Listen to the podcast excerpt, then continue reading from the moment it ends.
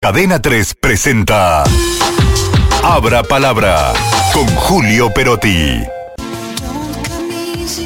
Pare, pare, pare, pare, pare. ¿Qué pasó? Vamos a cambiar la cortina por hoy. No. No se enoje, no se enoje. Cacho, ¿tenemos cortina nueva por hoy? Tan buena que es. con cuerpo y mente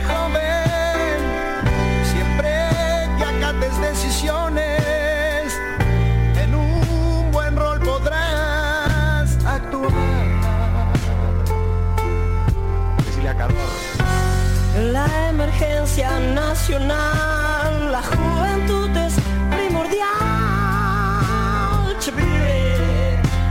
Vení votar. Una buena noticia que, que merece un cambio, ¿no? De cortina. Un cambio de cortina.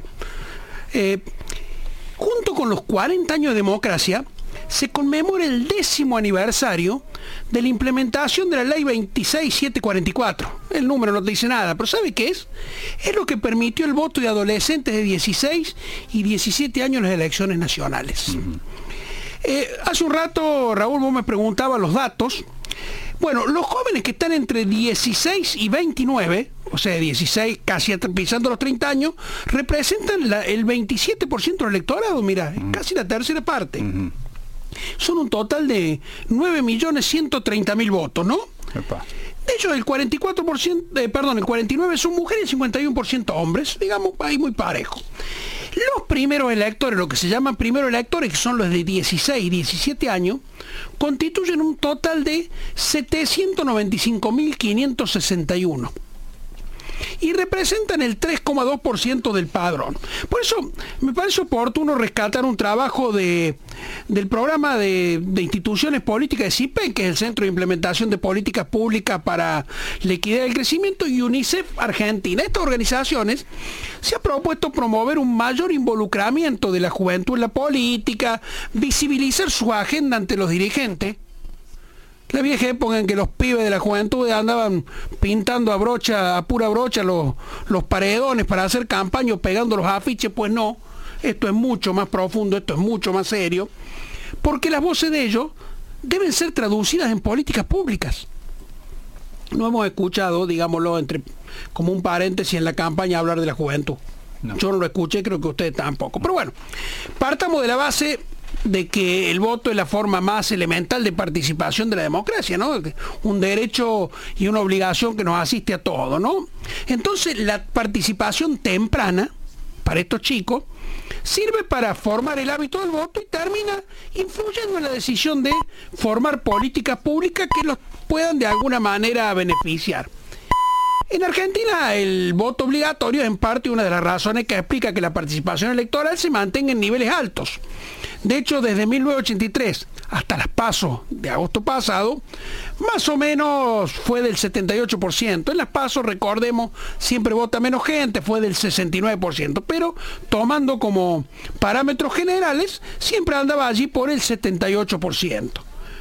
Eh, desde 19 2013 hasta el 2021, Escucha este dato interesante. La participación promedio de los adolescentes de 16 y 17 años en elecciones generales de orden nacional fue del 55% de ese grupo. O sea, un poco más de la mitad participaron, ¿no? Eh, hay una variación significativa entre distintas provincias, fíjate, curiosamente, en algunas supera el 70% y en otras, como en Tierra del Fuego, apenas llega al 35%. O sea, no toda la juventud tiene la misma actitud frente a un proceso electoral. Pero pasemos a otro aspecto que a mí me parece clave y central, ¿no? Que es el interés o la desconfianza de los jóvenes en la política. Hemos tenido picos en que los jóvenes se han largado a participar.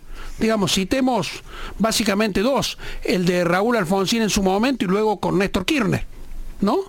Hoy parecería que Javier Milei está canalizando parte de esa energía juvenil, ya veremos cómo se refleja eso en las urnas. Pero fíjate, hay datos recogidos de una encuesta de la plataforma U-Report, muestra que a pesar del interés en la política, el 71% de los jóvenes, 71, reitero las- el porcentaje, tiene poca o ninguna confianza en la dirigencia política. Con todo, el 88% de los jóvenes mayores de ese año planean ir a votar este año. Aún desconfiando, van a ir y van a ejercer el derecho. ¿Por qué? Cuando se les pregunta el por qué. Porque quieren influir en el rumbo del país y ver que su idea tenga alguna representación en el gobierno. ¿Cuáles son los factores centrales que empujan a los chicos a tener esta actitud participativa? El entorno familiar, o sea, en casas donde se habla de política y se favorece el diálogo democrático y se favorece ver que el voto es una posibilidad que tenemos para, para cambiar el rumbo, y la experiencia positiva con el voto que hayan tenido en alguna oportunidad anterior. Entonces ambos son factores determinantes en la participación. La otra cuestión también es la información clara y accesible sobre el proceso electoral. Eso es crucial, porque ¿qué pasa acá? El 30% de los jóvenes carece de suficiente información sobre candidatos y propuestas. Por último, para cerrar, algunos consejos que surgen de todo este análisis. En primer lugar, fortalecer la educación cívica en las escuelas, poner mucho énfasis en los procesos electorales, explicarle a los chicos, explicarle, contarle y generarles espacios de debate y participación. De parte de los partidos, los candidatos, los partidos, las alianzas, que haya más información disponible sobre el papel de la juventud y sobre lo que se le propone a la juventud.